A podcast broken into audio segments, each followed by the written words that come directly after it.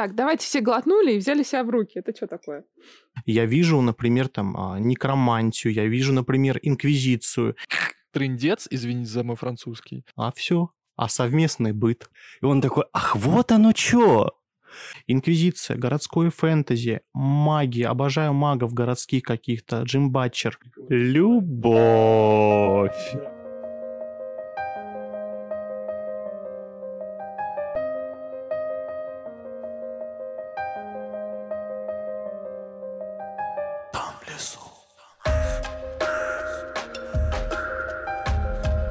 Всем привет! С вами подкаст «Дом в лесу» и мы ведущие Зак Дафна. И мистер Лис. И сегодня у нас в гостях э, книжный блогер, э, создатель и автор канала «Логово холостяка» Вид. Всем привет. Привет! Привет-привет. Мы сегодня собрались обсудить достаточно интересную тему, потому что мы же все тут читаем книги, и читаем много книг, а кто-то здесь еще и книжный блогер, у него работа такая. Поэтому мы подумали объединить э, наши любимые тропы в книгах и немножечко их обсудить. Мне кажется, это будет очень классно, интересно и круто. Ну, потому что у каждого из нас есть вот какие-то тропы. А, вообще, само по, само по себе понятие тропов очень размытое, да, мне кажется, каждый его понимает по-своему, но тем не менее, так или иначе, есть какие-то, назовем это так, каноничные штучки, да, которые нас, ну, откровенно говоря, покупают. Фишечки, которые продают нам книгу. Или темы, ну, допустим, если говорить о тропах в целом, то я понимаю, что а, это подразумевается, например, там рыцарь в башне дракон, там принцесса и дракон, либо вот какие-то другие а, варианты абсолютно разные, но я почему-то всегда книги выбираю именно по формату, вот я вижу, допустим, какую-то там тему, я вижу, например, там а, некромантию, я вижу, например, инквизицию, и именно это мне уже продает. Понятно, что в какой-то книге, которую я беру читать, там есть какие-то тропы, там само собой но изначально я а, покупаюсь на вот такие вот именно более локальные и мелкие вещи. Хорошо, в свете этого, наверное, задам вопрос всем вам, потому что очень интересно услышать ваше мнение по этому поводу. Скажите, пожалуйста, а что помимо троп, ну, допустим, заведомо зная сюжет, по пресс-релизу, по презентации, что вам может еще продать книгу? Обложка. Обложка. Обложка? А, обложка и, скажем так, скорее всего, помимо обложки, если я покупаю книгу на какой-нибудь презентации, мне продает сама харизма автора, который про нее рассказывает. Насчет харизмы у меня есть ярчайший пример. Был такой и есть человек, а, который продал мне в свое время там 5 или 10 книг своего издательства. Настолько невероятно потрясающий человек рассказывал о том, что перед ним, что уйти без этих книг было невозможно. Это был сотрудник издательства Синбад. Невероятная женщина. Ну вот из последнего хочу привести пример. Вот мы были с Дафной на презентации Маши Рудневой «Мир истины короля», и она настолько увлеченно рассказывала о своей книге, настолько она прям горела всей этой идеей приключений стимпанк-фэнтези, что я не задумываясь просто взял, купил эту книгу и вообще не пожалел, потому что содержимое меня тоже очень сильно порадовало, скажем так. Ну, я согласна. Я шла вообще без каких-то идей покупать эту книгу или нет. Я решила именно послушать авторы. Она мне продала минут за 5-7. Слушай, ну для меня, допустим, харизма автора это скорее что-то вторичное. Я первично все-таки всегда влюбляюсь сначала в книгу, а потом я могу в нее влюбиться еще больше, если, допустим, мне там как-то импонирует э, блок автора, то вот э, о чем а ты он заходишь говорит. и ищешь блок автора? Да, да, да, почти всегда я захожу и ищу блок автора, если мне понравилась книга. Потому что если мне понравилось то, о чем пишет автор, скорее всего, мне понравится и то, о чем он, э, ну, какие-то его мысли, идеи и вот э, тот посыл, с которым он идет в мир там в своем блоге. Хорошо, отстраненный вопрос. Вот, допустим, автор... А, есть разные типы ведения писательских каналов, да? Автор пишет только о своей книге, какие-то интересные плюшки. Автор пишет только о своей жизни. Автор постоянно шитпостит. Какой вариант тебя больше привлечет? Можно не шитпостинг, пожалуйста? Пожалуйста, это очень плохой прием, мне он очень не нравится. Э, мне нравится, когда автор э, в канале дает вот много какого-то контента по книге э, фанатского. Ну, наверное, все-таки... Мемчики. Э, мемчики, фанарты. Вот мне кажется, что если бы я был более юным, я бы точно состоял в каком-нибудь фандоме, да, если бы у меня было дохрена времени, чтобы вот посвящать себя какому-нибудь фандому, я бы точно это делал. При этом, э, допустим, у меня нет какого-то вот постоянного фандома, который привлекает мое внимание, но если фандом привлек мое внимание, я в него погружаюсь вот там на пару месяцев, да, точно. Потом там другой фандом, потом там третий, да, но так или иначе, вот э, есть такое. Вит, а что у тебя, как у тебя отношения с фандомами? Я не могу сказать, что я как-то отношусь к какому-то фандому. Я скорее просто предпочитаю больше вот читать что-то определенное в жанре. То есть я отношусь, скажем так, к огромному фандому фантастики в целом. Но сейчас, по большей части, именно, то есть фантастика же у нас общее понятие, то есть я отношусь именно вот к фэнтези. Уже года вот 3-4 именно плотно только вот фэнтези с маленькими вкраплениями а, там космофантастики и вот что-то вот связанное с космосом. Тогда давайте, наверное, у каждого было задание перед записью этого подкаста написать тропы, которые продают вам книги, так или иначе. Ну, то есть, что должно быть в книгах потенциально, что вам могло бы зайти, условно. Давай начнем, наверное, с Вита на правах гостя. А, в принципе, вообще, если говорить о каких-то тропах, то есть, э, да, мы понимаем, что у нас есть там принцесса и дракон, но я больше концентрируюсь на каких-то а, мелких вещах, и вот если как-то ранжировать, то для меня одной из таких вещей является инквизиция. Если я вижу, что где-то в аннотации, на обложке, в названии присутствует инквизиция, то все, это автоматически я буду читать, это автоматически я буду брать. А, не судите строго, но у меня есть свой личный топ персонажей инквизиторов. Это однозначно первое место занимает инквизитор Эйзенхорн и Рейвенор. Это вселенная Warhammer 40 тысяч, совершенно потрясающая вещь. Если хотите динамики какого-то а, бесконечного экшена, массы боевых э, сцен, то это однозначно нужно читать. И второй мой любимый инквизитор, это относительно такой недавний персонаж, недавняя история для меня. Цикл Яцека Пикара «Я инквизитор, слуга Божий», первая книга, издается у нас у Фанзона в этого какого-то очаровательного мерзавца не влюбиться просто невозможно, хотя вот именно о его личности помню очень большие споры. Кому-то безумно нравилось, кому-то не нравилось совершенно, но и этот топ невозможен без э, инквизитора, которого знают все, даже э, те, кто не особо читает фантастику, это инквизитор Глокта из цикла Джо Беркромби. Первый закон, то есть общий такой большой цикл э, «Земляной круг», Мое вот. почтение за Аберкромби. Глокта обладает какими-то невероятным, каким-то невероятным набором качеств. Он одновременно может быть омерзительным, жестоким, но в то же время, чем дальше ты читаешь, тем больше ты видишь, что у него происходит внутри, и это потрясающе. Но я, наверное, назову два своих сейчас. И, возможно, в меня сейчас будут кидаться камнями, потому что мой первый троп, который может мне продать книгу, это любовь. Я прям такая романтическая ванилька в этом Любовь. плане. Да, где-то заревел один бэткомедиан. А, соль в том, что любовь в книге должна быть не вот прям вот сахарная и просто вот что там все о, я тебя люблю, я тебя тоже люблю. Нет, вот такое я не люблю. Я люблю, когда э, герои э, проходят через максимум своих страданий, через стеклище, через принятие, через э, отрицание, торг и все прочие вот эти вот стадии, и потом уже только приходит к тому, что они друг друга любят. Здесь я, наверное, приведу, наверное, самый неочевидный пример в этом плане, это, это «Невеста ноября».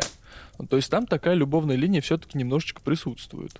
А, ну, потому что, мне кажется, вот эти все, знаешь, сладкие любовные линии, которые идут гладко, и у них красивый финал, в котором э, красивая свадьба, и э, все поженились и жили долго и счастливо, ну, ей обычно не веришь. Потому что даже в обычной жизни любовь должна пройти испытания. И, допустим, я поэтому тоже в книгах люблю вот эти сложные любовные линии, когда через множество преград, препятствий, недопониманий э, и э, прочего люди приходят вот к какому-то личному личному счастью. А мне кажется, что а, есть прекрасный пример, я вас когда-нибудь заставлю прочитать Ковен озеро Шамплейн, когда это пример самой здоровой любовной ветки в книгах, по крайней мере, вот фэнтези, которые я видела за много лет. Потому что нет э, от любви до ненависти. Например, вот это мой любимый троп, да, когда проходят сначала героев отторжение, потом они медленно друг другу, идут друг другу навстречу.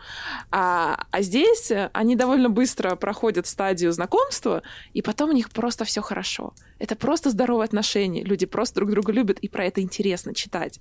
Тебя это комфортит. То есть там вокруг происходит сюжетный какой-то трэш, а есть островок, за который ты можешь зацепиться, тебе комфортно, приятно и здорово. Что касается, в принципе, каких-то любовных взаимоотношений, в книгах я скорее за тот формат, когда любовная линия есть, но при этом она не является основополагающей и главной, но она очень хорошо укладывается в общий сюжет. Да, там могут быть какие-то страдания, да, там может быть стекло, но оно настолько органично вписано, что это читать приятно. Слушайте, а вот я сейчас задумался что-то на эту тему.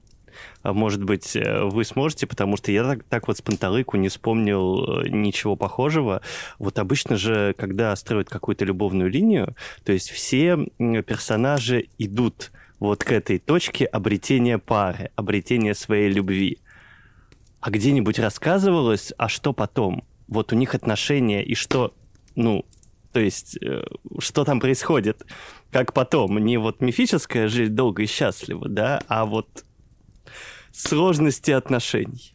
Тоже так с панталыку пример не приведешь, но мне кажется, о том, что происходит потом, и нет смысла, может быть, даже как-то вот так в подробностях рассказывать и писать, потому что, ну а что потом? Так потом, потом же самое интересное. Нет, потом могут быть либо какие-то новые испытания, да, если это все опять же в каком-то антураже, например, фантастическом происходит, либо потом начинается бытовуха, потому что, извините, мы очень красиво шли по сюжету, а, мы как-то с какими-то вещами справлялись, мы дошли до точки Б, все, мы это получили, а все, а совместный быт. А как же, мне кажется, вот такие продолжения можно почитать у Дарьи Донцовой почему-то. Там такое, мне кажется, есть. Вот. Там и бытовуха, и долго и счастливо, и все, что было после. Ну вот я опять Ковен озеро Шамплейн, потому что герои сходятся там буквально в начале первой книги. И дальше, с точки зрения их отношений, там идет быт именно. Но он настолько классно описан, что все еще это интересно читать. Хорошо, тогда я перейду к своему следующему тропу и после дам слово Лису. А, дальше у меня прям обожаю в книгах вот эти вот а, метания и переживания главного героя, вот эти вот мысли, а что я, а кто я в этом мире, а что я для этого мира сделал, а, ну и вот это вот прочие вот мысли о вечном, которые ты думаешь, наверное, ну если не каждый день, то, наверное, большую часть своего времени. Ну, это называется кризис среднего возраста. Ну, возможно, я просто к этому пришел, поэтому я такое люблю. Вот туда же можно, допустим, а, вписать э, книгу Дафночки Катерия, потому что э, там это этого есть. Рефлексирующий герой. О, да. Рефлексирующий герой, дайте 10. Но мне очень нравится, а, насколько люди а, по-разному на какие вещи в Катарии концентрируются. То есть у меня уже есть некий пул отзывов, да, а, люди помладше концентрируются скорее на переживании главных героинь, потому что они подростки, и это у нас все-таки Янка Далт. А вот, например, наши ровесники и друзья видят в этом, ну, не то, что кризис среднего возраста, но какие-то более философские мысли главного героя. Так, на секундочку должна пояснить. У меня трое главных героев, две девушки-подростки, да, и один взрослый дядя 500 лет а, с кризисом среднего возраста. Я шучу, если что. Дяде 500 лет с кризисом среднего возраста, потому что на самом деле должен жить тысячу, а прожил уже половину. Да-да-да. Просто главный герой мужчина, он а, довольно давно заперт в неких рамках своей роли, из которой он не может э, выйти просто потому, что ему запрещено правилами организации, в которой он состоит. А, и из-за этого начинаются вот эти куча рефлексий, да, чего я в жизни добился, а зачем, в чем смысл вообще моей жизни, и если смысл жить жизнь, в которой нету смысла, извините за кучу тавтологий. Да, и, Поэтому... чело- и человек ли я в принципе после да. того, что я сделал. Да, поэтому очень много, например, наших друзей-ровесников концентрируются именно на этом, потому что а, в 30 лет ты начинаешь очень много думать о том, чего ты добился, какой я сейчас смысл найду, где мое предназначение. Но я хочу сказать, что Катерия меня зацепила не только вот этим вот тропом. То есть там у тебя вообще-то куча всего. И, и переживания, и любовь, и приключения, и тайны, покрытые мраком, который никто не должен знать, иначе трындец, извините за мой французский, но нам можно, у нас 18+. Но ментальные переживания, они прям, не знаю, они не то чтобы прям сильно ярко впились в мое сознание, возможно, потому что я с ними как-то скоррелировался, но они прям запомнились чуть более ярче, чем все остальное.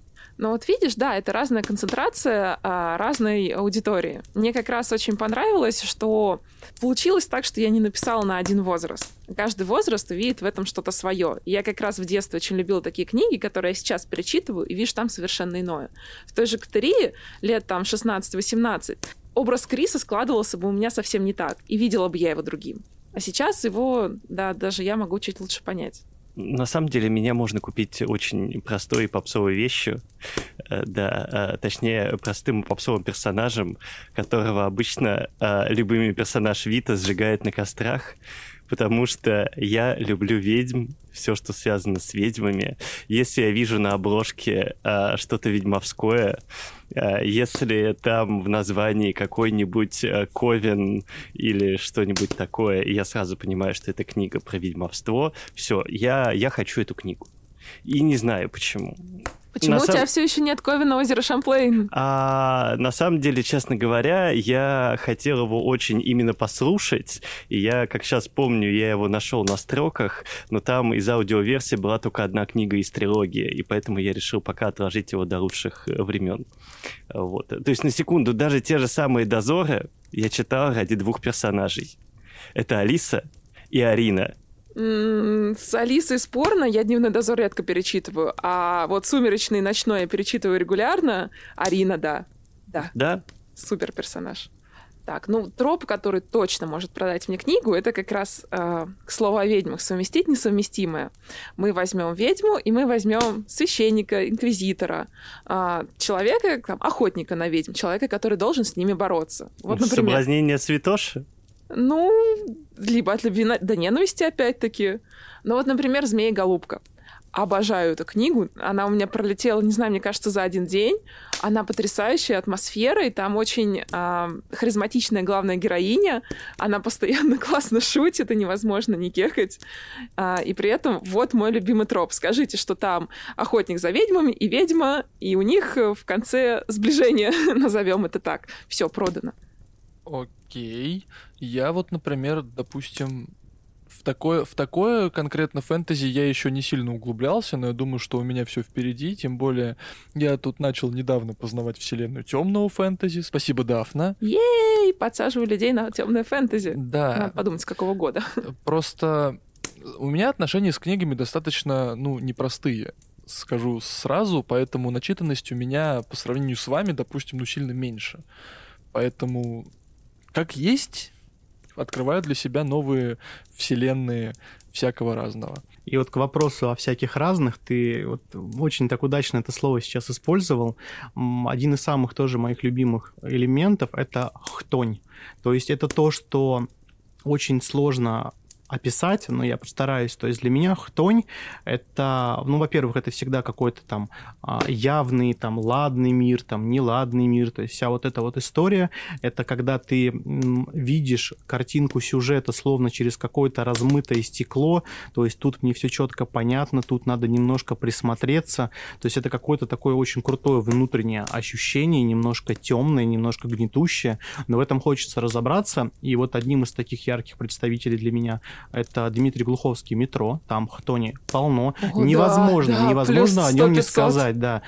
А если говорить про что-то более такое свежее, это определенно Надя Сова Лиха и станция Лиха, прошу прощения, и продолжение это Бессмертник. Я уже имел удовольствие его почитать, и... Я тебе очень завидую, кстати. Угу, да. Потому я что могу, мы ждем. Да, я могу сказать, что ждать стоит определенно, и я уверен, что Бессмертник преподнесет очень много сюрпризов, потому что я был удивлен, иногда обескуражен, иногда в ступоре, но мне так безумно понравилось, к чему это все ведет, как выстраивается вся вот эта вот картинка, потому что это какой-то просто конструктор, нереальный и очень крутой признаться честно, я в этом плане немножечко тупенький.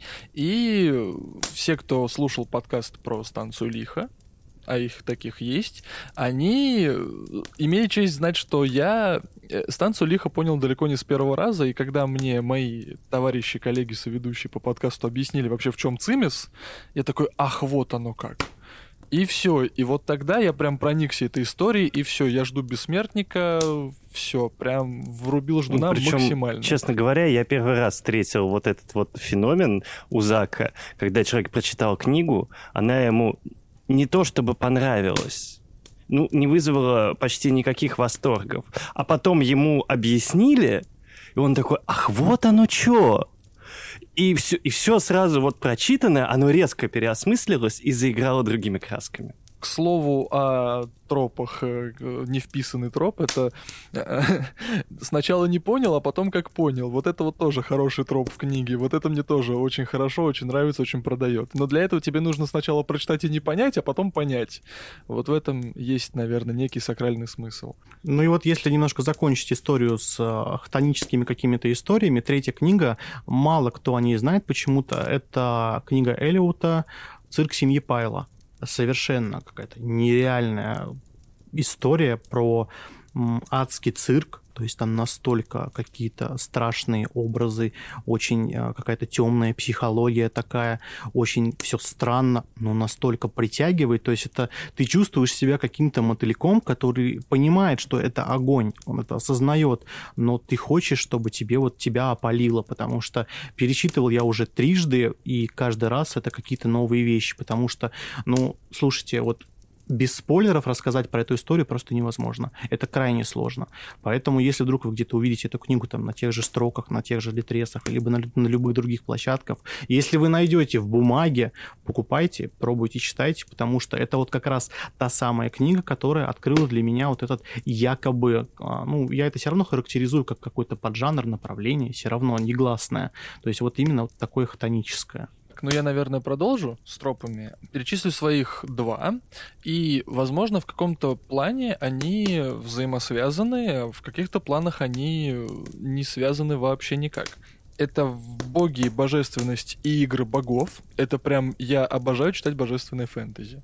А, у меня стоит на полочке боги как люди, круги на воде ждет своей очереди. Я как это so excited to start, да, но э, до этого я прочитал «Песни радости, песни печали» Васи Ракши, и скажу так, что вот там боги божественности игры, они описаны так вкусно, так замечательно, что я просто вот, не знаю, я зачитывался этим всем, оно увлекает. Вот оно так написано, что оно увлекает. И это прям, ну, классно. Мне кажется, что самое вкусное описание богов и вот этой какой-то их внутрянки я видела в руках полных пепла. Да, да, тысяча раз да, я как раз сейчас сидел, думал, кто-нибудь скажет или не скажет, потому что это просто потрясающе. Это настолько вкусный текст. Я даже не знаю, как другой эпитет подобрать. Именно вкусный, Да. потому что ты чувствуешь, вот как оно все переливается, да, как идет Аид, и у него эти осмодели, я правильное ударение поставила? Да, у него осмодели, э, и кладбищенская земля, сладкий запах, и погребальный. И так красиво описано, что я сейчас чувствую, как плохо я это передаю, но лучше это почитать. Я, как выросший неформал, когда только-только начал читать эту книгу, сразу же понял, что да, это мое. После вот этого Гадеса на сцене, Да. этот готический вайп, этот клуб, и это все такое яркое у тебя в голове. Да, да, это, это оно. Но я хочу сказать, что я с руками полными пепла знаком сугубо фрагментарно, возможно, это мое упущение. Я обязательно с этой историей ознакомлюсь, и потом ознакомлюсь с руками полными бури. Ты просто копишь себе очень много непрочитанного. Давай-ка уже наверстывай скорее, скорее, потому что где вторая книга, там уже и третья, поэтому надо читать. Тогда я назову еще один троп, который, возможно, впишется туда же. Это эпичное Рубилова «Добра и зла». Я не знаю, по-моему, это встречается в любом фэнтези. Нет. Далеко нет. Это скорее какая-то история больше, может быть, про классику фэнтези, про эпическое фэнтези, когда у нас есть точка А, точка Б. Ну, яркий пример — это, собственно, «Властелин колец». Есть добро, есть зло. И они очевидны. О, да, «Властелин колец». Но я его не читал, я его смотрел. Ну, этого Поэтому- тоже достаточно, да, чтобы понять, что это вот как бы реально это есть добро, есть зло, и ты сразу понимаешь, кто злой. Я, допустим, просто больше люблю серую мораль. Мне очень интересно, когда в книге добро и зло меняются местами, И переворачиваются.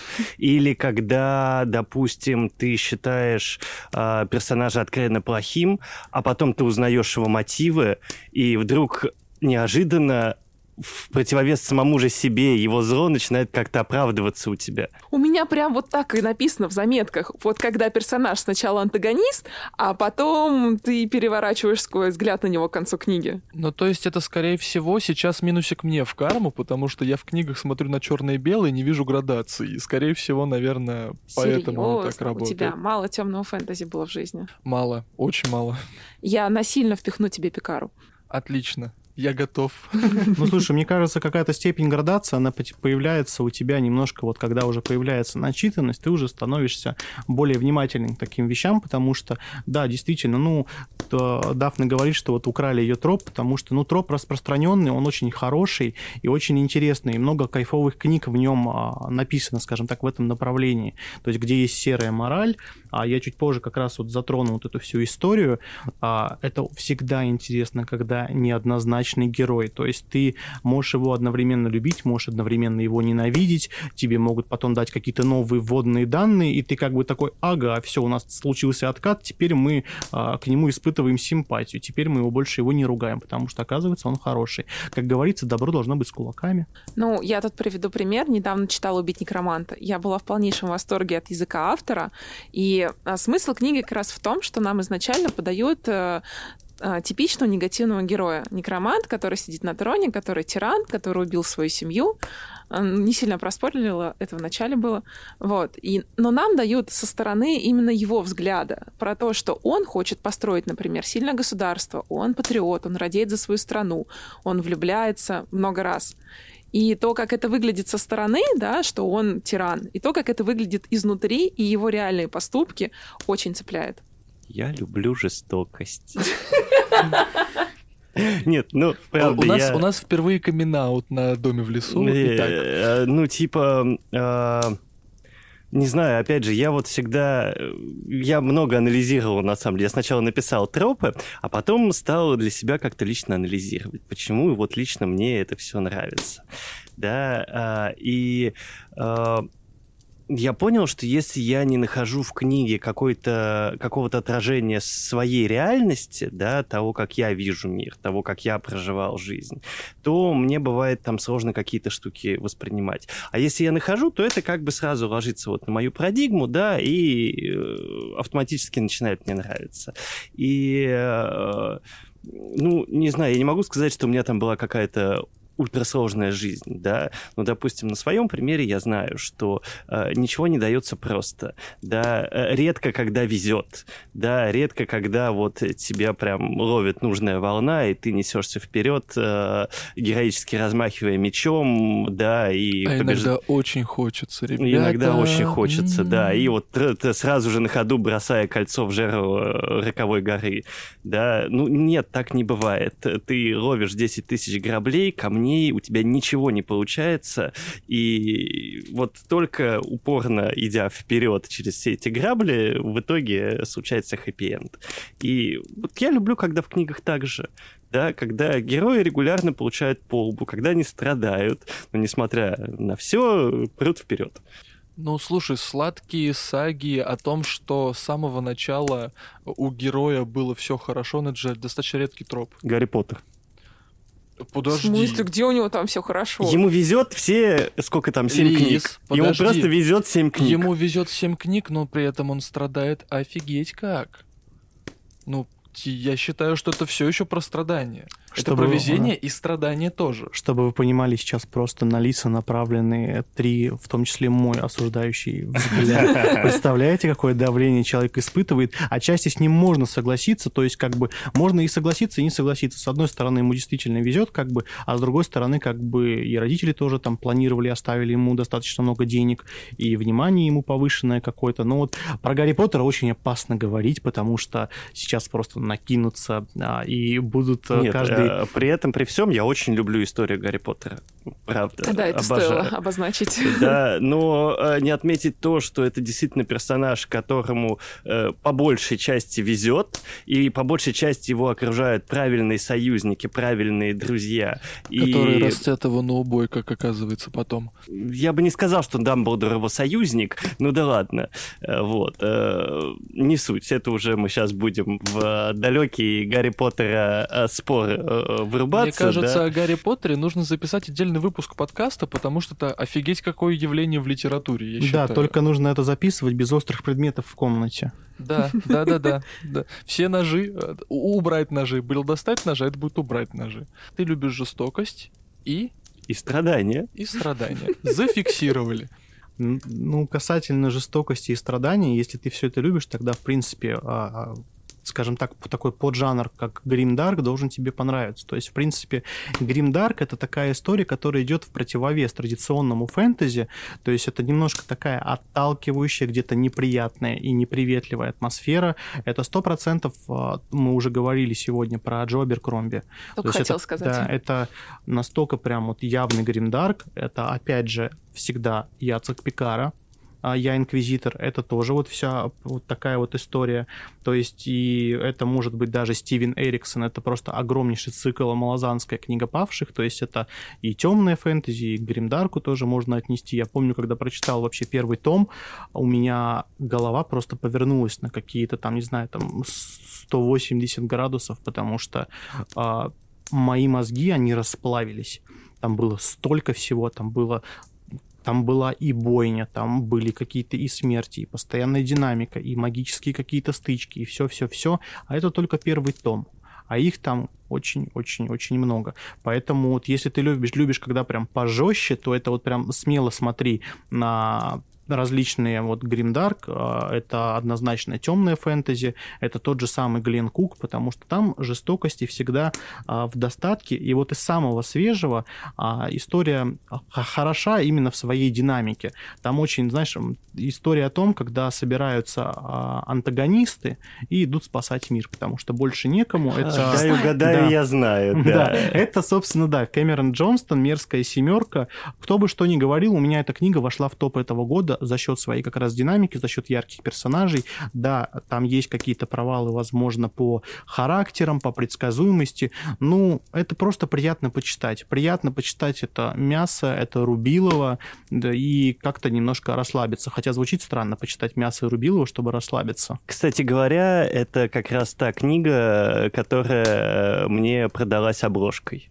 Согласна, обложка супер, но я еще открыла, например, у меня порог хождения в нее полстраницы. Вот я читаю полстраницы, я больше не хочу останавливаться. Подожди, это не та ли случаем книга, которую я читал у тебя в квартире? Да, это О, она. да, да, да, да. Она, она зашла ко мне с первых полутора страниц. Да, она Вот у меня видишь? в отложенных на лабиринте. Вот, однако, да, жестокость, мясо Рубилова, но легкий порог вхождения, легкий язык, она затягивает, и при этом она не вызывает вот какого-то отторжения от происходящего.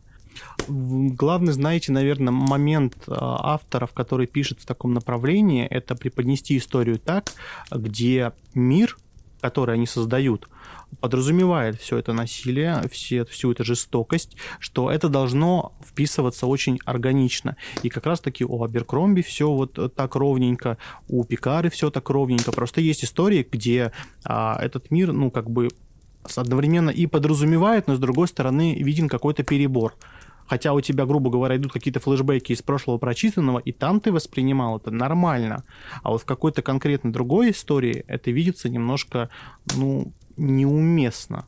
Чуть-чуть перебор.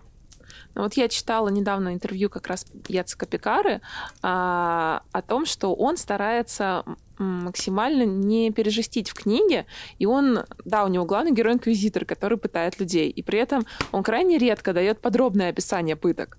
А, этот вайп у тебя он сохраняется, он а, идет атмосферой, но не- ты не читаешь постоянно, как он кому-нибудь там раскаленные ножницы засунул под ноготь.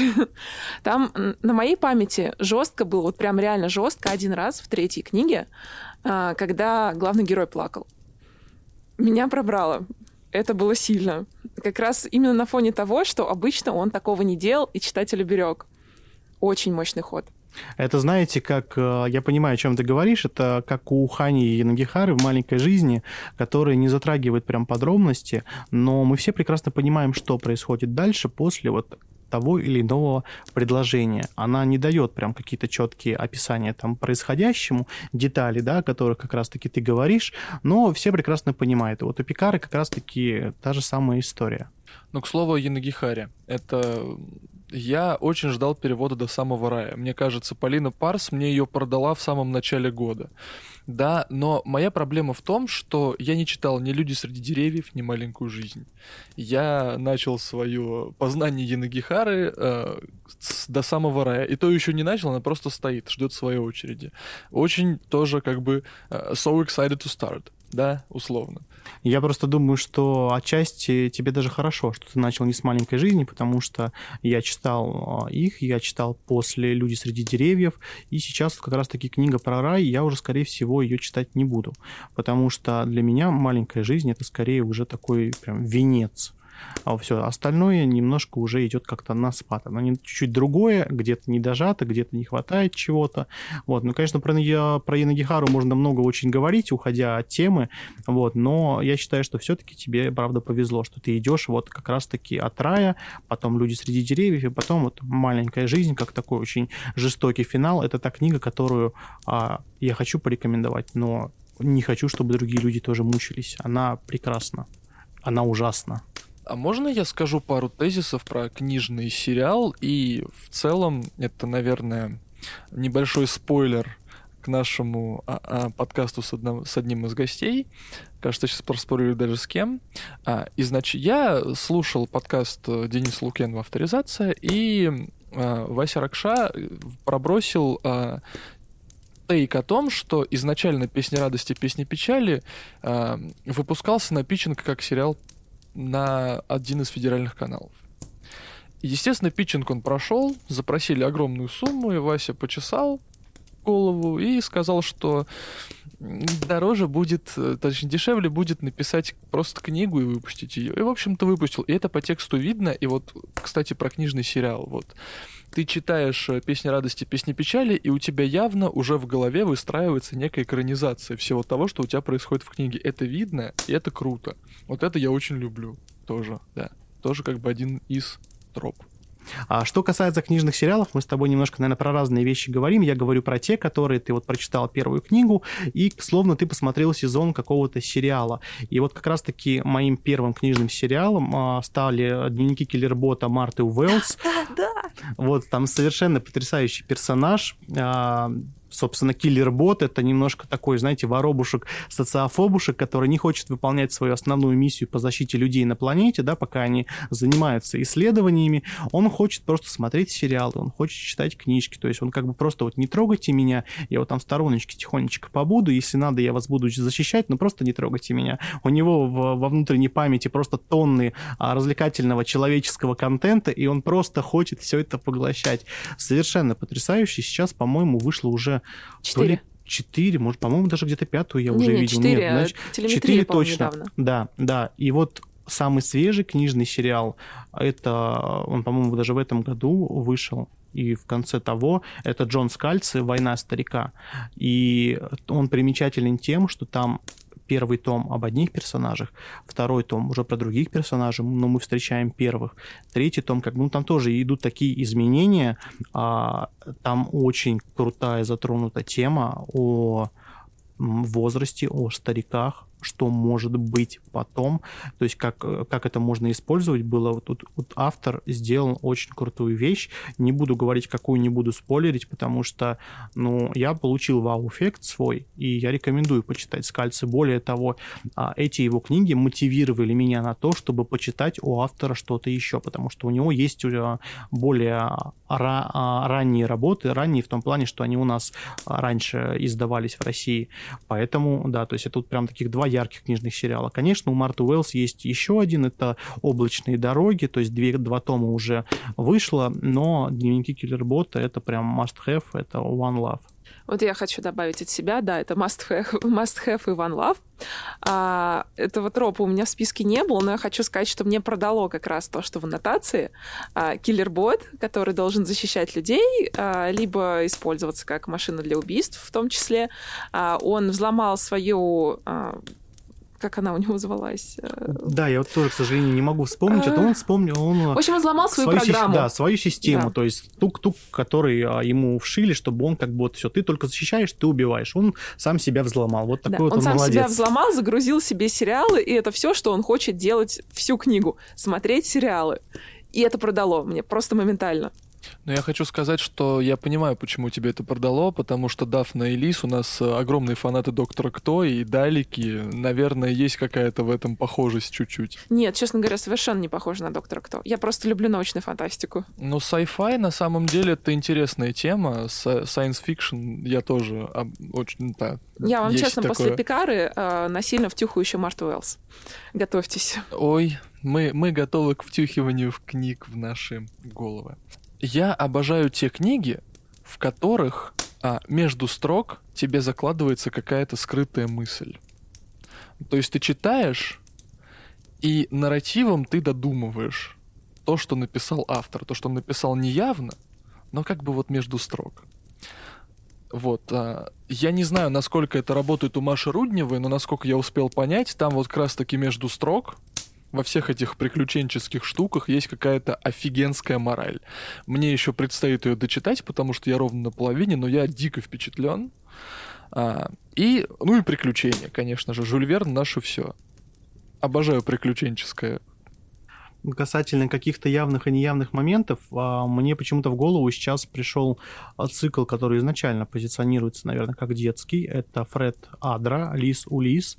А, потрясающая книга «Перевертыш», которую ты можешь без опаски дать почитать ребенку, но если ты почитаешь ее сам, ты увидишь совсем другую картинку. Один страдающий пингвин Евгений, который очень влюбился, там такие хуманизированные животные, да, чтобы вы понимали, кто любит тему, может почитать.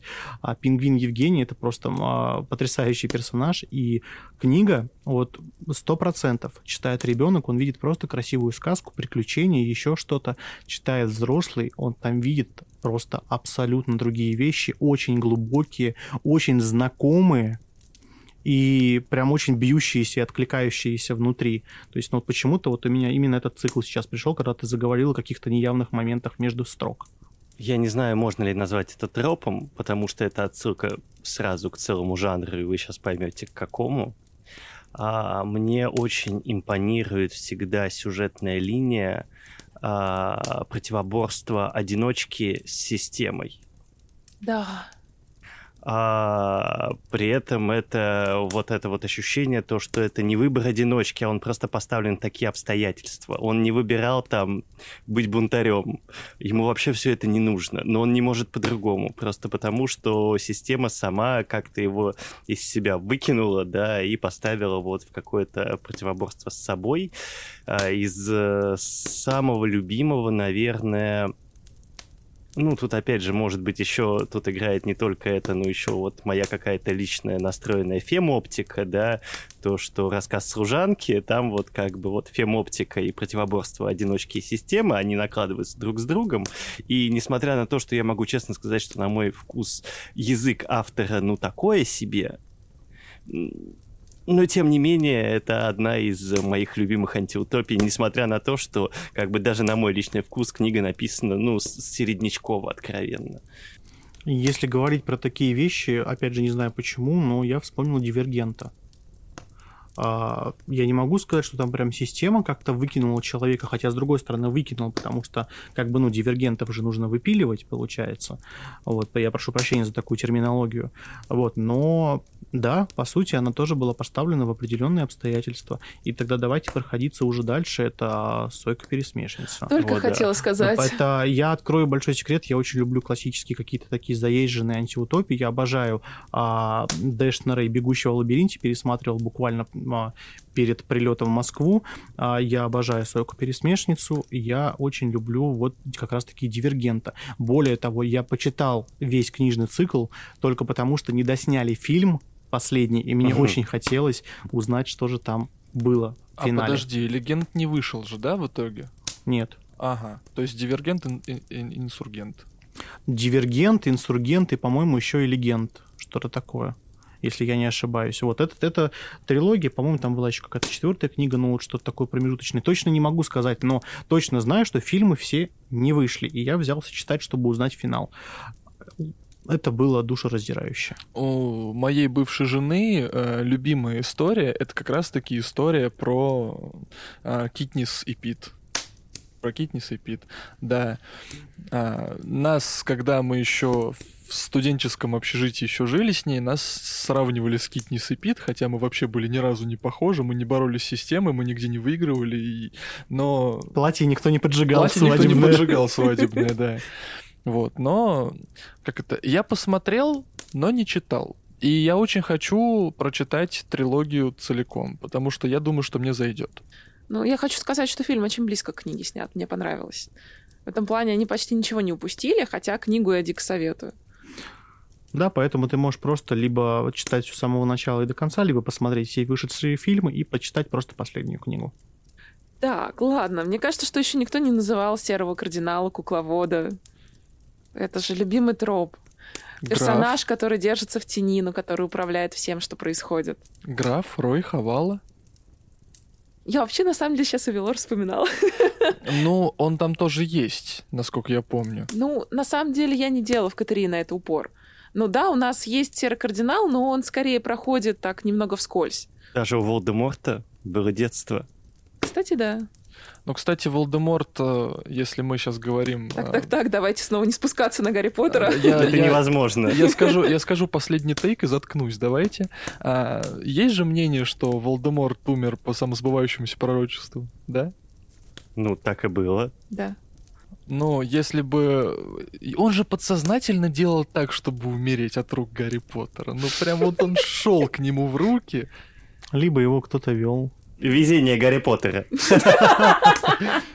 Да, собственно, да, можно на этом как раз-таки и закончить тему про Гарри Поттера на данный момент. Нужно же сделать какой-то вывод всему вышесказанному. А какой можно сделать вывод вообще из всего этого? Просто нужно читать то, что нравится, это раз. Во-вторых, тропов очень много. Очень много моментов, на которые ты триггеришься. Это какие-то мелочи, которые сейчас тебя привлекают в книгах. У меня лично так. Инквизиция, городское фэнтези, магия. Обожаю магов городских каких-то. Джим Батчер. А, очень люблю Кассандру Клэр, Сумеречные охотники. То есть это все какие-то а, такие мелкие штуки. Поэтому если вот вы знаете, где это найти, вы это находите, и мне кажется, это вот самое приятное, что может быть. И уже пора бы, мне кажется, не делить именно это все на тропы, а смотреть более так мелко и детально. Вывод здесь только один, что книжный мир, он огромный, разнообразный, и абсолютно точно для абсолютно любого читателя найдется та самая история, которая поселится в его сердце навсегда. И он будет даже в самые там плохие времена вспоминать эту историю, И да, обращаться к свету. обращаться к свету. В общем-то, мне кажется, для этого вообще литература и существует, даже самая жестокая и самая бесчеловечная, да, все равно там есть вот эти вот крошечки, которые намеренно положены туда авторами. Но я хочу сказать, что условно в этом году у меня появился свой эм, краш в плане каких-то историй книжных. Я не буду говорить, что это за краш, потому что год еще не закончился. И, возможно, этот краш изменится. А ты Но- влюбчивый. Но, да, я не постоянный. Вот. И в целом, я думаю, что в конце года все равно мы какую-то черту подведем и скажем о том, что нам зашло Новогодний дайджест. иначе. Да. Сделаем классный выпуск из классных книг и классно поговорим. Но об этом еще И выпьем. И выпьем. Да. Дранк подкаст! У, давно хотели. Вот как-то так. С вами был подкаст «Дом в лесу», и мы его ведущие, Дафна. Зак. и мистер Лис. И наш неповторимый гость Вид Всем пока-пока.